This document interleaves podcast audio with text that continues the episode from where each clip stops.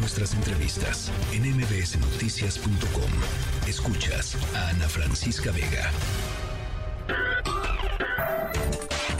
Diana Bernal en MBS Noticias.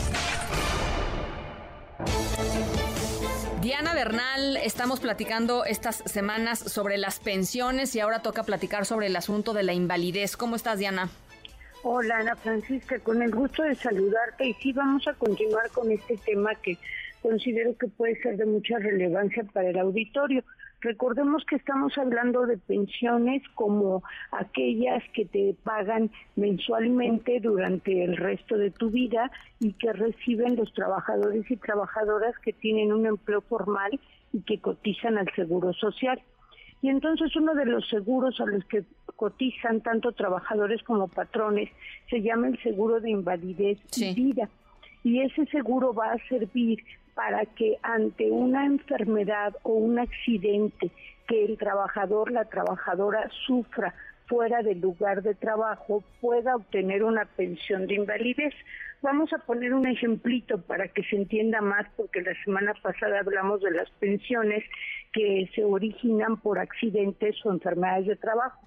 Vamos a suponer que un trabajador se cae de las escaleras en su trabajo eso es un accidente de trabajo, no importa cuánto tiempo lleve laborando, va a lograr una pensión, digo, si esto le ocasiona una situación de inmovilidad, va, va, a tener una pensión permanente.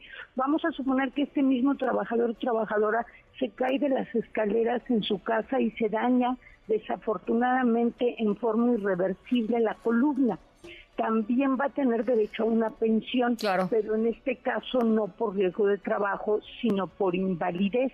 O vamos a suponer que tiene una enfermedad degenerativa irreversible, como por ejemplo la esclerosis. Como tú sabes, Ana, pues hay gente que sí vive mucho tiempo con esta enfermedad por letal que sea. El caso de Stephen Hawking, que vivió casi 80 años y obviamente pues no tenía movilidad, entonces también si un trabajador trabajadora sufriera esta pérdida de la movilidad por una enfermedad no ocasionada por el trabajo, tendrá derecho a una pensión de invalidez. Sin embargo, en este caso los requisitos son diferentes porque cuando se trata de un riesgo de trabajo puede ser el primer día en que el trabajador está laborando, pero cuando se trata de una pensión de invalidez ya tiene que haber cotizado 250 ah, semanas al Seguro Social y además debe ser una invalidez sobrevenida o sea que no la haya tenido antes de que empezó a cotizar al seguro. 250 semanas son aproximadamente cinco años. Ah. sí, cinco años. Híjole.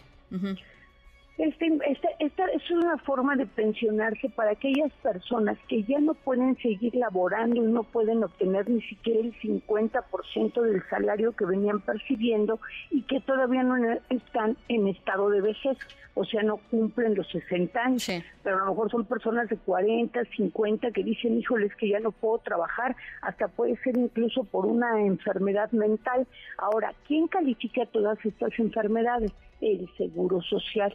El Seguro Social a través de sus exámenes médicos, de sus profesionales de la medicina, va a dictaminar si efectivamente esa trabajadora, por poner un ejemplo, tiene un estado de invalidez e incluso si ese estado de invalidez desapareciera, el trabajador la trabajadora lo tienen que reportar y si no lo reportan, además de que el seguro puede investigar, esto puede incluso llegar a configurar un delito, Ana Francisca, el fingir, así lo dice la ley, un estado de invalidez. Pues y, y por desgracia es una pensión muy baja, solamente es el 35% del salario de los últimos eh, cinco años que venía cotizando el trabajador y aumenta eso sí 15% si tiene esposo, esposo, concubina o concubino y 10% por cada hijo menor de 16 años o hasta 25 años si todavía está, digamos, estudiando.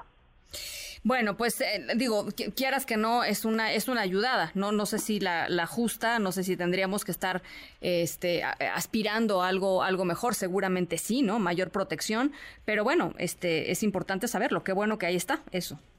Claro, es importante saberlo y sobre todo pues en el caso que esto sea necesario, por desgracia, por digamos, una situación de desfortuna de este trabajador, pues sí poder solicitarlo ante el Seguro Social. Así es. Diana, te mando un abrazo. Muchísimas gracias, como siempre. Un abrazo. Gracias a ti, Ana. Feliz tarde. Igualmente.